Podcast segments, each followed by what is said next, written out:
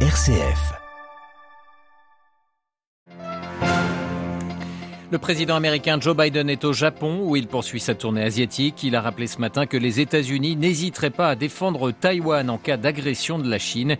Nous y revenons au début de ce journal.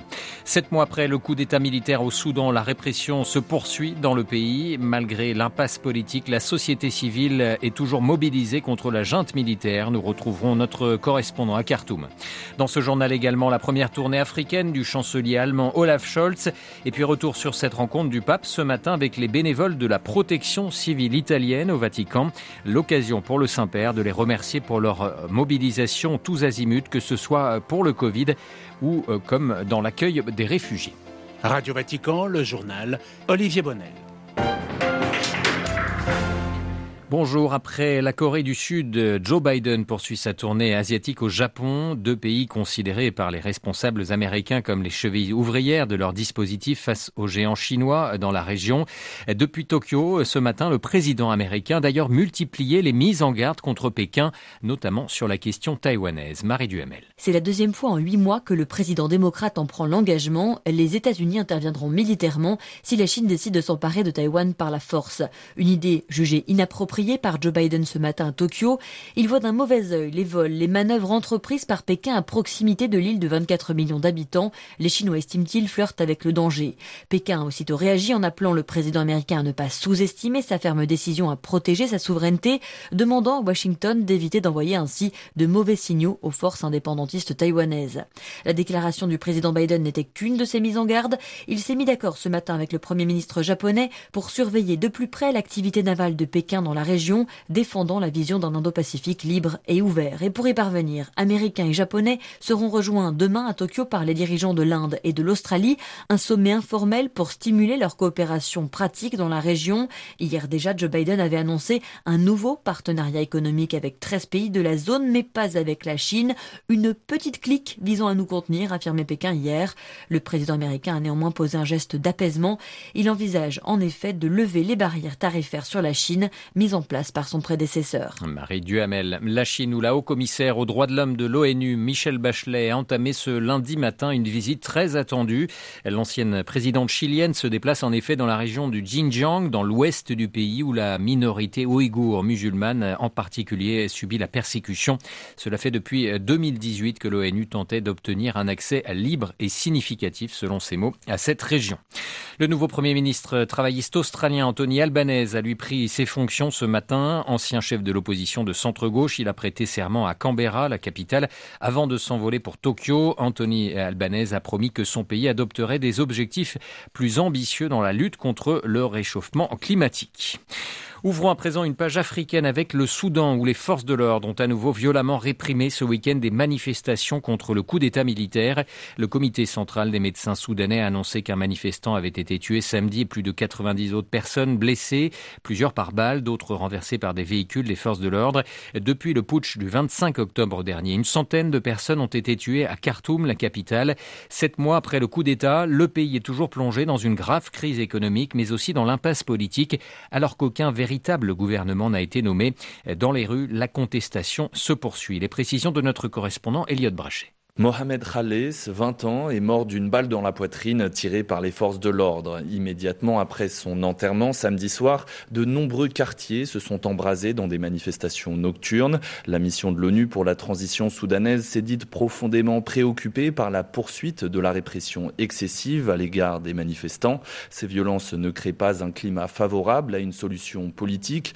Des négociations tripartites engagées sous la houlette de l'ONU, de l'Union africaine et de l'IGAD sont censées entrer prochainement dans une deuxième phase de consultation, mais aucune avancée concrète ne se profile. La mission de l'ONU est régulièrement la cible de la junte qui pourrait bien ne pas renouveler son mandat. De leur côté, les comités de résistance qui refusent de s'asseoir à une table de négociation avec les putschistes ont annoncé une nouvelle escalade révolutionnaire pour cette semaine. Dimanche, des barricades se sont levées dans plusieurs quartiers de la ville. Lundi, une manifestation se tiendra à Undurman, la ville voisine de Khartoum en mémoire du 96e martyr de la Révolution. Et une nouvelle Millionia, marche du million, se tiendra jeudi à l'appel des comités de résistance à travers le pays. Elliot Brachet, Khartoum, Radio Vatican. Toujours dans l'actualité africaine, ce premier déplacement sur le continent pour Olaf Scholz. Le chancelier allemand se trouve actuellement à Niamey, la capitale du Niger, après une première étape express à Dakar, une tournée qui se fait dans l'ombre de la guerre en Ukraine et de séquences internationales, en particulier sur l'Afrique. La correspondance régionale de Benoît Almeras. Il y a d'abord celle sur les prix de l'énergie. On le sait, le conflit russo-ukrainien entraîne une explosion mondiale des cours et dans ce cadre, Olaf Scholz dit avoir envie de poursuivre les projets gaziers initiés avec Dakar. Alors que l'Allemagne cherche à réduire sa dépendance au gaz russe, les 450 milliards de mètres cubes de réserves de gaz du Sénégal intéressent la République fédérale. Sur le plan diplomatique, le chancelier allemand a aussi convié le président sénégalais Macky Sall au prochain G7. Le sommet des grandes puissances se tient tiendra le mois prochain en Bavière. La guerre en Ukraine sera au menu des discussions avec, entre autres, son impact pour l'Afrique. Le conflit y a aggravé la hausse des prix du blé et des engrais. C'est dans ce contexte qu'Olaf Scholz se trouve aujourd'hui au Niger. Le pays sahélien est confronté à sa pire crise alimentaire depuis dix ans. Dakar, Benoît Almeras pour Radio Vatican. Le premier soldat russe jugé pour crime de guerre depuis l'invasion de l'Ukraine euh, le 24 février dernier, reconnu coupable et condamné à la prison à perpétuité. Vadim Shishimarin était jugé par un tribunal euh, de Kiev. Âgé de 21 ans, ce jeune soldat avait abattu un civil le 28 février dans la région de Soumy, dans le nord-est ukrainien. L'Ukraine très présente au Forum mondial de Davos en Suisse qui s'est ouvert ce matin dans la station suisse. De nombreux Ukrainiens y sont présents. Dans une intervention en ligne, le président ukrainien Volodymyr Zelensky a réclamé des sanctions maximum contre Moscou, avec notamment un arrêt complet du commerce avec la Russie qui a envahi son pays il y a trois mois. Direction à présent euh, l'actualité vaticane. Ce lundi, le pape François a reçu les bénévoles de la protection civile italienne. Le Saint-Père les a remerciés pour leur action lors de la pandémie de Covid-19, pour l'accueil des personnes migrantes qui débarquent à Lampedusa ou en Sicile et pour l'accueil des réfugiés ukrainiens qui fuient la guerre.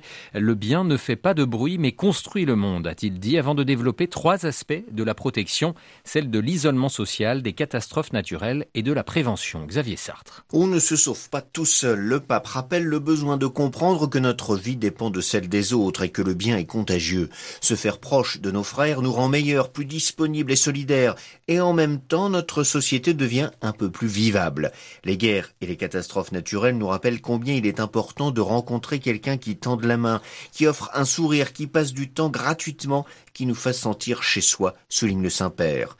Autre menace sur nos peuples, les catastrophes naturelles. La terre crie, quand nous forçons la main, la nature montre son visage cruel, et l'homme est écrasé, contraint de crier sa peur, s'exclame le pape. La protection est signe du soin pour le territoire. À ce titre, nous sommes appelés à protéger le monde et non à le piller. Enfin, la protection s'exerce aussi via la prévention qui doit impliquer la formation des consciences pour que les biens communs ne soient pas abandonnés ou ne profitent qu'à quelques-uns, explique François.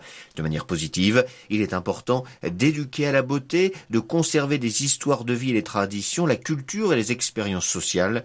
Protéger, c'est donc prendre soin, résume François. Xavier Sartre, le pape François, qui a reçu par ailleurs euh, ce matin au Vatican le Premier ministre euh, de Bulgarie. Toutes euh, ces informations, évidemment, sont ou seront à retrouver sur notre site internet vaticannews.va. 600 migrants empêchés de débarquer en Grèce ce lundi matin venant de la Turquie voisine. Ils ont été refoulés par les gardes-côtes, a-t-on appris tout à l'heure.